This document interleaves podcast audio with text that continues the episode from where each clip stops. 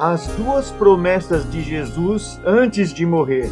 Jesus sabia que dentro de algumas horas morreria, por isso fez duas grandes promessas. A primeira foi a de que outro consolador nos ensinaria todas as coisas, não somente as verdades doutrinárias da palavra, mas nos ensinaria como ser bons pais, bons cônjuges, como prosperar, como lidar com problemas e tudo o que precisamos. Isso está em João 14, 26, 27. Mas o Consolador, o Espírito Santo, a quem o Pai enviará em meu nome, esse vos ensinará todas as coisas e vos fará lembrar de tudo o que vos tenho dito. Deixo-vos a paz a minha paz vos dou, não vou-la dou como o mundo dá. Não se turbe o vosso coração, nem se atemorize. A segunda promessa que ele nos fez foi a de dar a sua paz. Imagine um homem muito rico que à beira da morte deseja nos dar alguma coisa.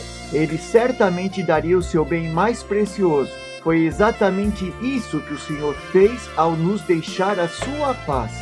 Sua paz é um senso de segurança, seguridade, prosperidade e felicidade. Não importa o tamanho do problema, a gravidade da situação ou quão terrível seja o diagnóstico, o Senhor deseja que nada disso controle o nosso coração. Se o nosso coração permanecer na paz, veremos o milagre. Que seu coração permaneça na paz do Senhor hoje e sempre, em nome de Jesus. Amém.